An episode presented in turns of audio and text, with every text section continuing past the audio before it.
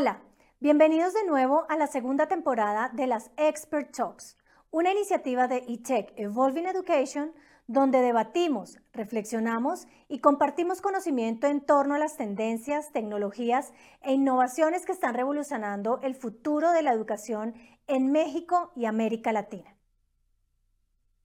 Quiero extenderle una cordial invitación a las empresas, instituciones, escuelas y universidades de los sectores público y privado del ecosistema educativo a participar en nuestra edición 2022 de eTech Evolving Education, que se realizará del 7 al 9 de julio en el Centro Expositor de Puebla, México. Allí nos reuniremos con líderes y expertos del sector educativo a nivel global con el objetivo de regenerar para co-construir la educación del futuro ante la nueva realidad. La pandemia por la COVID-19 ha tenido un impacto exponencial en los procesos de enseñanza y aprendizaje en la educación superior y las universidades han tenido que implementar nuevas acciones e iniciativas para superar los retos con sus estudiantes y docentes, dando lugar a nuevos esquemas pedagógicos. Hoy durante nuestra Expert Talk abordaremos junto a dos grandes líderes de dos instituciones educativas los desafíos y oportunidades de la educación superior en pospandemia. Es un honor presentarles a la maestra Beatriz Olivares, coordinadora de educación continua y campus virtual de la Universidad Madero de Puebla, y al maestro Silvio Edgar Juárez Ruiz, director general académico de la Universidad Interamericana. Bienvenidos Beatriz y Edgar, y es un gusto tenerlos en este conversatorio de nuestras Expert Talks. Para iniciar, me gustaría que nos platicaran cuáles han sido los principales desafíos que han enfrentado para, dar continuidad a los programas académicos tanto en la UMAD como en la Universidad Interamericana durante la contingencia sanitaria. Iniciamos contigo, Beatriz, y luego con Edgar. Muchas gracias, gracias por la invitación a participar en este foro.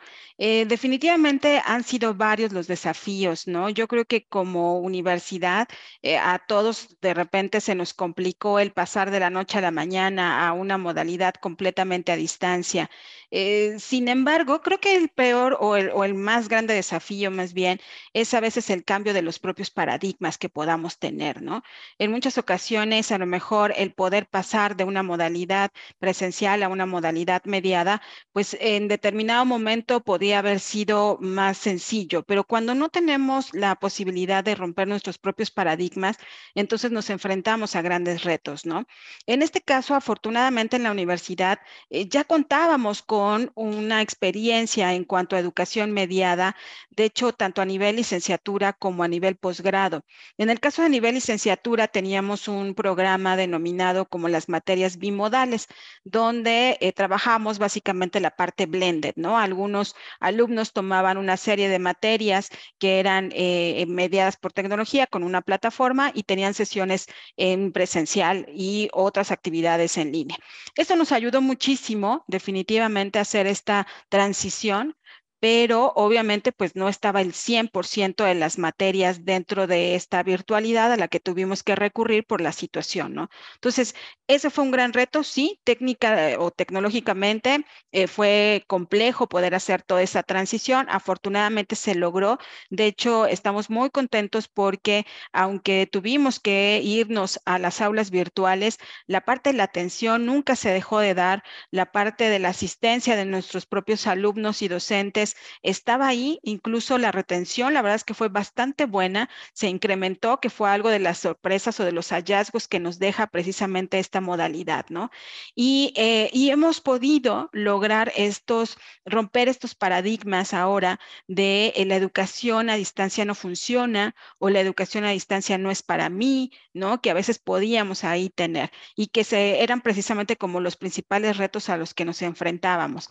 Afortunadamente, insisto, se lograron ir quitando. De hecho, actualmente muchos de nuestros docentes y también de nuestros alumnos están eh, pues muy contentos con los logros, con los resultados que se obtuvieron de su formación mediada por tecnología, tanto que obviamente también incluso algunos consideran necesario mantener este tipo de modalidades y que definitivamente va a ser algo que se va a estar viviendo dentro de las instituciones educativas, ¿no? Este cambio ahora hacia modelos más híbridos más blended, donde también se dé oportunidad de que los propios estudiantes se vuelvan más autogestores de su propio aprendizaje. Entonces, creo que esos fueron los principales retos a los que nos tuvimos que enfrentar eh, la parte de la tecnología, el adaptarla, eh, pues el prácticamente tratar de hacerlo en el mejor o en el menor eh, tiempo para dar respuesta a esta situación, pero se logró y eso es algo a lo que quiero reconocer y además reconocer el labor y el entusiasmo de los docentes que han estado siempre abiertos a conocer nuevas formas, adaptarse a nuevas formas de seguir enseñando, ¿no? Y obviamente también el rol del alumno que también estuvo abierto al aprender ahora bajo una dinámica distinta, ¿no? Habrá quien a lo mejor pueda decir, me costó mucho trabajo adaptarme a esta eh, modalidad y a lo mejor no conseguí el, el logro que se había planteado, pero también hay otros que al contrario, dijeron, yo empecé muy renuente y ahora la verdad es que me he dado cuenta que puedo aprender bajo distintas modalidades y eso les da una apertura también ahora para enfrentarse a nuevos retos. Bien, eh, pues nuevamente muchas gracias y de inicio quiero decir que aprecio, aplaudo y agradezco sentidamente esta iniciativa de ITEC Involving Education y además es un honor para mí compartir este espacio con la maestra Beatriz, a quien conozco y reconozco como un profesional extraordinario. Saludos. Bueno, como principal desafío teníamos en esos momentos el asegurar los procesos y resultados de la enseñanza-aprendizaje. Me refiero específicamente a varios puntos, entre ellos mantener la continuidad de las sesiones y prácticas académicas, esto a distancia y sin interrupciones. Cabe señalar que desde marzo de 2020, en marzo de 2020, trasladamos todos nuestros programas presenciales a distancia en un solo día. Esto fue posible gracias a los esquemas de trabajo diseñados desde años atrás. Por otro lado, garantizar la estabilidad de nuestras plataformas de operación y de aprendizaje. También asegurar la asiduidad de profesores y aprendientes, así les llamamos aquí, aprendientes, en el 100% de las sesiones síncronas, que era y son la mayoría. Además, fortalecer los esquemas de entregables como productos concretos y evidencias de los procesos de enseñanza-aprendizaje. Fortalecimos las rúbricas de evaluación y todo esto con la intención de garantizar los perfiles de egreso y hacer totalmente transparentes los exámenes profesionales y de grado, todo ello a distancia. Fundamental, el mantener la confianza de los aprendientes y sus familias sobre nuestro modelo educativo. Consideramos que todo es seguimiento, seguimiento y seguimiento. Por supuesto, con un trato particular para los requerimientos especiales. Pasamos mil cosas en esto, ustedes y nosotros, tutorías, acompañamientos por todo el equipo, el centro de éxito y reconsideraciones hasta en las becas. Seguramente retos que dan lugar a nuevas oportunidades, Beatriz y Edgar. ¿Cuáles han sido las principales acciones e iniciativas que han implementado en cada institución no solo para responder al contexto actual que vivimos a nivel académico, sino también a nivel emocional de los estudiantes, que como sabemos han sido los más afectados junto con los docentes durante la pandemia? Adelante Edgar y continuamos contigo, Beatriz. Gracias, con mucho gusto. Bueno, en el contexto actual y de acuerdo con nuestras mediciones, ya estamos en una dinámica mucho más proactiva de mayor cordialidad, todo esto en un modelo HighFlex. Eh, la Universidad Interamericana desde hace muchos años se caracteriza por su visión de largo plazo y aprendizaje rápido. Muy importante el grado de adaptabilidad en las circunstancias que se presentan en cualquier momento. Ya teníamos una serie de cosas que se han venido fortaleciendo. Por ejemplo, ya teníamos nuestro centro de éxito, que es un, es un espacio, un acompañamiento muy importante con nuestros aprendientes, perdón, y esto se incrementó de gran medida, en gran medida con la contingencia. Ya teníamos una plataforma educativa completa donde operan los aprendientes y observan sus padres. Esta se fortaleció. Ya teníamos un acercamiento permanente entre coordinadores y aprendientes. También se fortaleció. Ya teníamos motores de riesgos y alertas académicas. También se fortaleció. De muchas maneras, estos son algunos ejemplos. Pudimos comprobar que lo que teníamos funcionaba, pero ahora funciona mejor. Y esto, pues, ¿cómo lo comprobamos? Lo hacemos con indicadores, entre ellos indicadores clave como son de retención, de resultados académicos, de los nuevos ingresos para cada periodo y, entre otras cosas, el mantener una cartera sana. Esta pregunta considera a las afectaciones emocionales, estudiantes y profesores. Por supuesto que las hubo, pero también ha sido una gran oportunidad como experiencia de vida y profesional. Es un tema de adaptabilidad y aprovechamiento. Claro que las pérdidas con nada se resuelven. Duele y duele mucho. ¿Ha sido complicado? Sí, por supuesto, y para cada actor, aprendientes, padres, compañeros de trabajo, coordinadores, profesores, cada uno ha realizado lo que nadie sabe muchos sacrificios y mucha adaptación. Un ejemplo, eh, hoy día en el modelo HighFlex tenemos un profesor que está físicamente en el escenario académico e imparte su clase de manera simultánea a los estudiantes que ahí se encuentran, pero también con los que se conectan a distancia. Esto se dice fácil, todos sabemos que no es así. Ahora, cada vez somos más en el campus, cosa que nos alegra mucho. Compartimos con gran optimismo una dinámica de regeneración y, como ustedes dicen y dicen bien, de co-creación. Así es. Eh, bueno, realmente las acciones que se hicieron fueron eh, una, pues pasar al 100% todas nuestras clases, ¿no? Toda nuestra, nuestra oferta este, para la modalidad en línea, ¿no? Se hizo eh, este, desde todo las clases como tal que estaban en licenciaturas, en posgrados presenciales, etcétera. Todo se pasó en línea. Em, de hecho, nosotros, la Universidad Madero, forma parte de un sistema educativo, entonces el sistema mexicano Madero, que va desde preescolar hasta eh, posgrados, y todo nuestro sistema emigró hacia la parte digital. Esa fue como la principal acción que tuvimos que hacer, y obviamente, pues hubo una inversión tecnológica, ¿no? Sí se hizo una, una inversión considerable para que de entrada todos los alumnos nos pudieran tener la posibilidad de contar con acceso a un aula virtual, a una plataforma y de igual manera los docentes tuvieran la posibilidad no solo de contar con esta plataforma educativa que ya teníamos, que ya se vería manejando, pero que, insisto, no al 100% para toda la oferta. Eh, y se hizo también una inversión en otras plataformas para poder tener sesiones en tiempo real con nuestros alumnos. Se invirtió mucho tiempo también en capacitación para los docentes. Esto es algo que sí quisiera también recalcar como una de las acciones que se tuvo que hacer.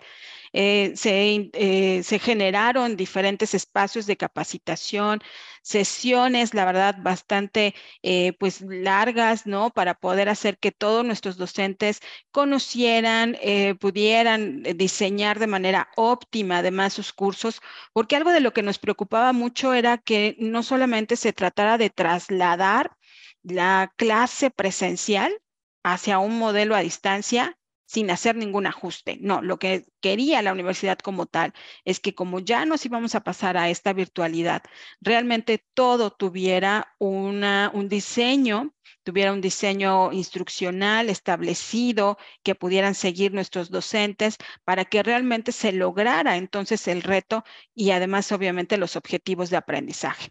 Esas fueron como las principales acciones hablando de la parte más eh, tecnológica, ¿no?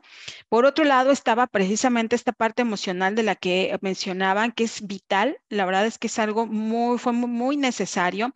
En muchas ocasiones, insisto, se hablaba más de, eh, pues es que la conectividad, etcétera, pero no se hablaba tanto de la persona, de cómo se estaba ella también enfrentando a estos cambios.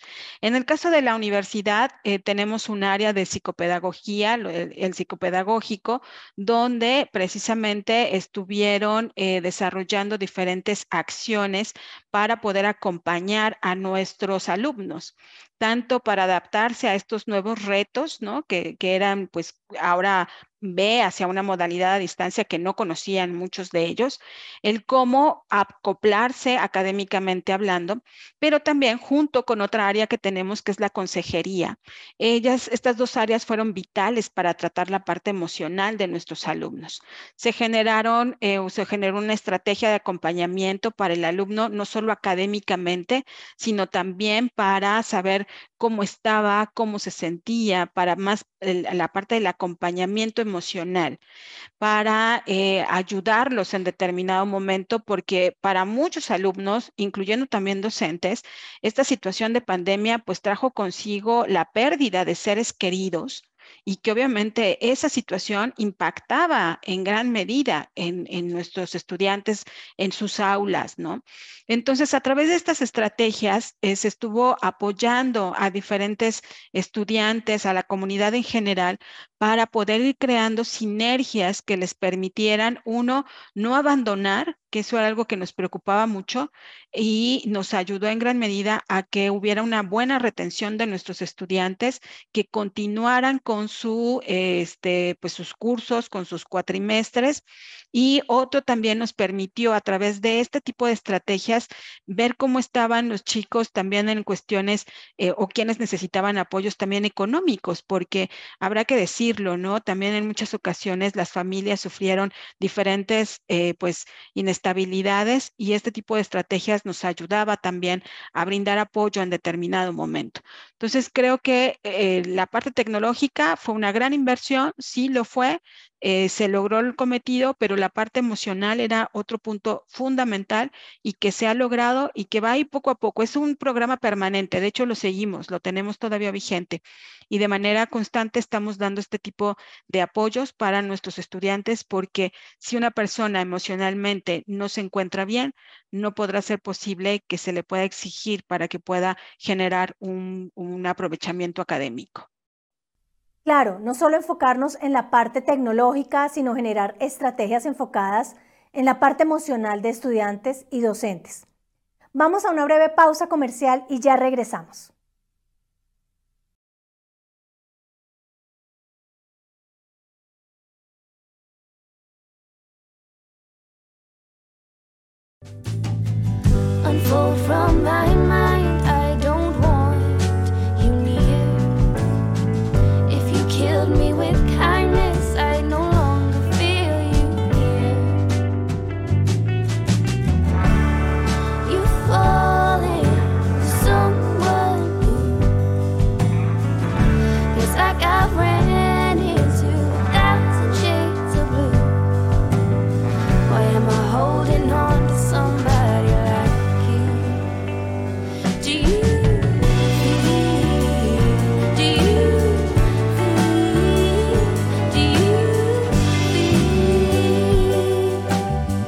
Que su recuerdo sea tan grande como tu futuro. Universidad Interamericana. Continuamos con este interesante conversatorio sobre los retos y oportunidades de la educación superior en pospandemia. Y la siguiente pregunta va enfocada a la inclusión educativa. ¿Qué oportunidades de mejora se visualizan en la educación superior en un mundo pospandemia y cómo transformar los esquemas de enseñanza y aprendizaje para que sean más inclusivos y la tasa de deserción estudiantil disminuya no solo en México, sino en América Latina? Cuéntanos al respecto, Beatriz, y seguimos luego contigo, Edgar. Claro que sí, definitivamente esta situación de pandemia eh, pues vino a dar también la posibilidad de abrir un panorama mucho más amplio en cuanto al cómo empezar o continuar transformando la educación eh, mediada por tecnología ahora a nivel superior. En este caso, creo que este, este escenario que hemos estado viviendo está ayudando a darnos cuenta de la necesidad de que nuestros estudiantes, desde que se están formando profesionalmente dentro de la universidad, empiecen a desarrollar también ciertas competencias empiecen a no solamente pensar que una competencia digital es solo aprenda a utilizar una computadora, un dispositivo, etcétera, sino que realmente cómo es que a través de la tecnología puedo o pueden ellos mejorar también sus eh, posibilidades de mejorar su aprendizaje y también de incorporarse al mundo laboral. Entonces, creo que ahorita algo bien interesante es que la tecnología está abriendo paso a proyectar a nuestros estudiantes hacia un nuevo escenario, a que ellos puedan desarrollar nuevas competencias que además no son las competencias que se van a utilizar dentro de al futuro, sino que ya en este momento y que es importante que desde ahora puedan ir desarrollando. Entonces, creo que la tecnología ahorita nos está ayudando en ese sentido. Además, también otro de los puntos que creo que es fundamental es que como tal, la, la tecnología permite también el poder llevar la educación a diferentes lugares donde en muchas ocasiones nuestros estudiantes por cuestiones a lo mejor geográficas no se pueden acercar a las instituciones, ¿no? Y ahora les permite también el poder compaginar tanto a lo mejor tener la posibilidad de que aunque no estén geográficamente en un lugar, puedan tener acceso a la educación, como también incluso compaginar otro tipo de actividades. Y ahorita es algo de lo que se va a estar trabajando mucho y utilizando en gran medida, ¿no? El hecho de que los estudiantes tengan esta posibilidad de eh, generar diferentes actividades a la par que se siguen preparando. Y esto va a ser algo que ahorita ya los estudiantes lo han vivido, lo han empezado a, eh, pues a ver como algo netamente positivo y creo que se va a quedar, ¿no? Les va a ayudar en gran medida para seguir fortaleciendo su desarrollo tanto profesional como personal. Justo, bueno, hablando de que qué oportunidades tenemos, parece que todas, categóricamente. Alguien señaló que, en el año, que el año 2000 fue el año de las luces. Estoy de acuerdo con ello. Debemos de potenciar y garantizar los perfiles de agreso, hoy más que nunca. De igual manera, incrementar la ventaja competitiva de nuestros egresados y con ello facilitar su incorporación al mundo laboral y empresarial formal. Tenemos que participar cada vez más en el desarrollo de sus habilidades duras y particularmente en las suaves, en sus fortalezas de carácter. De alguna manera ya hablé hace unos minutos sobre temas de inclusión y retención. Considero que vamos bien, pero debemos medir con mayor precisión los resultados y no solo las tareas, también en el trabajo diario. La educación a distancia hoy en día es más real y efectiva que nunca. Y podemos estrechar lazos y concretar alianzas estratégicas en todo el mundo. Solo es cuestión de querer y de ponernos de acuerdo. Debemos estar muy pendientes de las megatendencias y subirnos a las olas. Hay que tener cuidado, hay que diferenciar lo que son las modas y lo que son las tendencias. En temas de impactos de tecnología les comparto algunos datos, eh, haciendo una comparación entre el año 2000 y el 2020. Si el COVID hubiera sido en el año 2000, solo el punto 2 de la población mundial habría podido trabajar en línea. En 2020 lo hizo el 10%. La conectividad salvó 300 millones de empleos, 8 billones en el PIB mundial, 100 millones de estudiantes de educación básica y media superior y 200 millones de universitarios aprendiendo online. Esto es un impacto de 75 veces más que hace 20 años es solo una muestra de lo que implica la tecnología en estos temas. Excelente, un panorama alentador a pesar de las circunstancias. Por otro lado, hoy en día existen plataformas que podrían estar cambiando los modelos de educación tradicional. Me refiero a las plataformas como Platzi, Creana, Coursera, entre otras. ¿Consideran que se podría dar un cambio de paradigma con los modelos actuales de educación superior? ¿Qué pueden hacer las universidades para mantener vigentes sus programas académicos? Te escuchamos, Edgar, y continuamos con Beatriz. Gracias. La respuesta es sí, absolutamente. Ya muchos de nuestros paradigmas cambiaron y muchos están en gestación. Por supuesto que las plataformas que mencionas son valiosas y no son las únicas. La vigencia, el tema de vigencia está en función de los requerimientos. Algunos les llaman necesidades. En la modernidad líquida que vivimos desde hace 20 años y ahora con los cambios en los estilos de vida, producción, comercialización, se ha modificado y se ha acelerado de una manera difícilmente descriptiva. La inmediatez es una gran necesidad. Todos queremos todo ahorita y o me lo das tú o me lo da alguien más. Aquí tenemos que, debemos tener mucho cuidado. Somos formadores de humanidad, debemos serlos, y somos corresponsables del proyecto de vida de nuestros aprendientes y de sus familias. Debemos garantizar el equilibrio entre la formación y las condiciones del mercado. Mucho de la vigencia depende de hacerlo ver y hacerlo dimensionar. Aprovecho también para poner otra reflexión en la mesa. Toda actividad que sea repetitiva está destinada a que una máquina o un robot lo haga y ya no más una persona. Sí, muchas gracias. Eh, coincido mucho con lo que menciona el maestro Edgar. Creo que eh, la universidad obviamente se tiene que ir transformando, ¿no? Ya lo hemos estado viviendo y esa transformación ya se está dando poco a poco, pero ya se está vislumbrando. Eh, en cuanto a esta parte de la educación no formal, que es la que dan precisamente este tipo de plataformas, definitivamente son valiosas, sí lo son porque permiten también el que un gran número de personas tengan la posibilidad de seguirse preparando, de seguirse actualizando.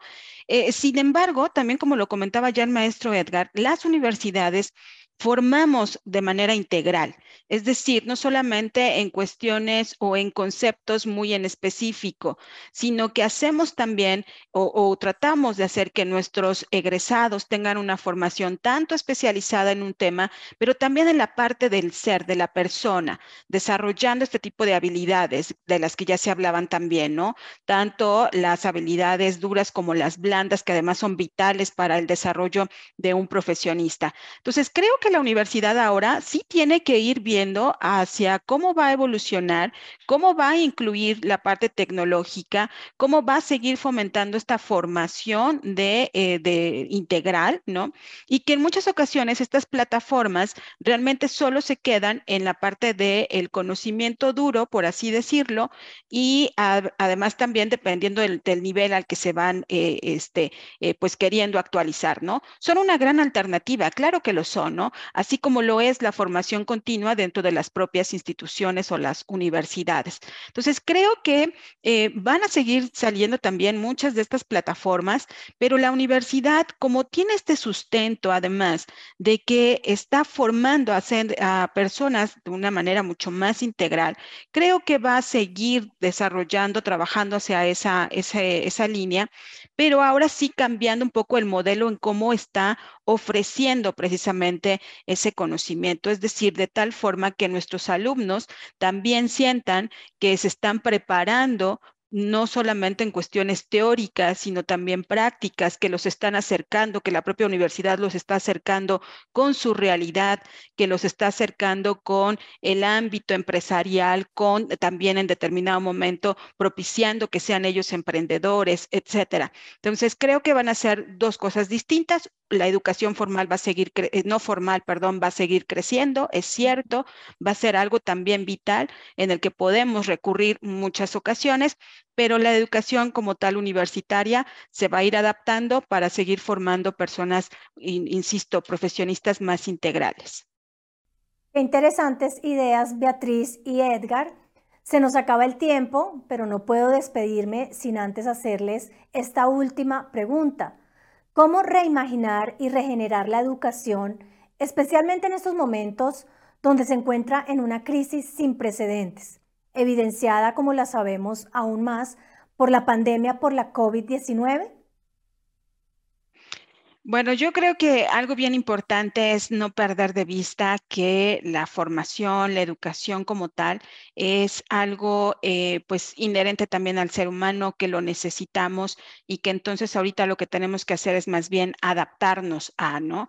Eh, ya estuvimos viendo las ventajas que tiene incorporar la tecnología, pero sabemos que sigue existiendo una gran brecha, que no todos tienen acceso, que ha venido complicaciones tanto económicas como incluso también emocionales, sociales, etcétera, ¿no? Pero aquí entonces las instituciones, en este caso de nivel superior, nos toca también jugar en el sentido de eh, buscar estrategias a través de las cuales podamos hacer que esta eh, pues formación continúe, ¿no? Desde apoyo también a nuestros propios alumnos en situaciones eh, no solamente económicas, ¿no? Sino más bien también de tipo emocional que han impactado tanto, ¿no? Y que a veces no se habla mucho de ello y que nada más nos centramos en ver las carencias a lo mejor tecnológicas, pero también es importante este otro rubro que es vital para la formación y que las instituciones debemos de tomar en consideración para ir precisamente como eh, normalizando, entre comillas, porque no vamos a, a regresar a lo que ya teníamos y creo que tampoco es por ahí el camino,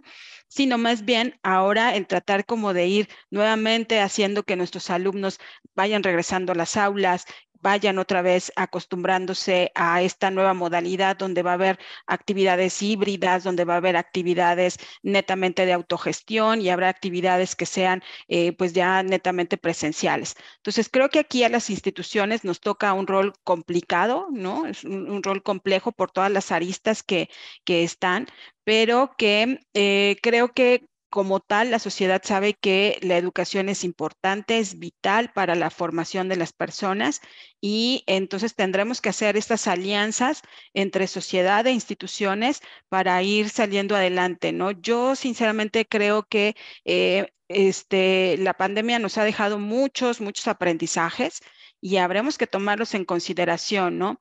Si esta pandemia no la tomamos como corresponde, no tomamos las vivencias que se han generado como algo que nos obliga a cambiar, entonces estamos pues perdidos, ¿no? Entonces sí necesitamos tomar en consideración lo vivido y crear estrategias que nos permitan entonces ir avanzando. En tema de regeneración me parece que tenemos todo para lograrlo en la educación. Tenemos la creatividad, la voluntad y el liderazgo para hacerlo tenemos, existe una abundancia de talentos, abundancia de profesionales, de expertos.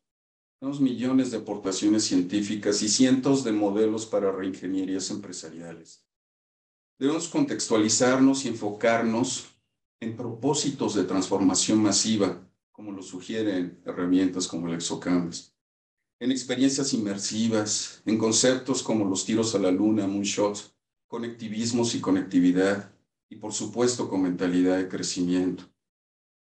Podemos y debemos hacer nuevos pactos sociales y estar en un proceso de co-creación, en un nuevo renacimiento cultural.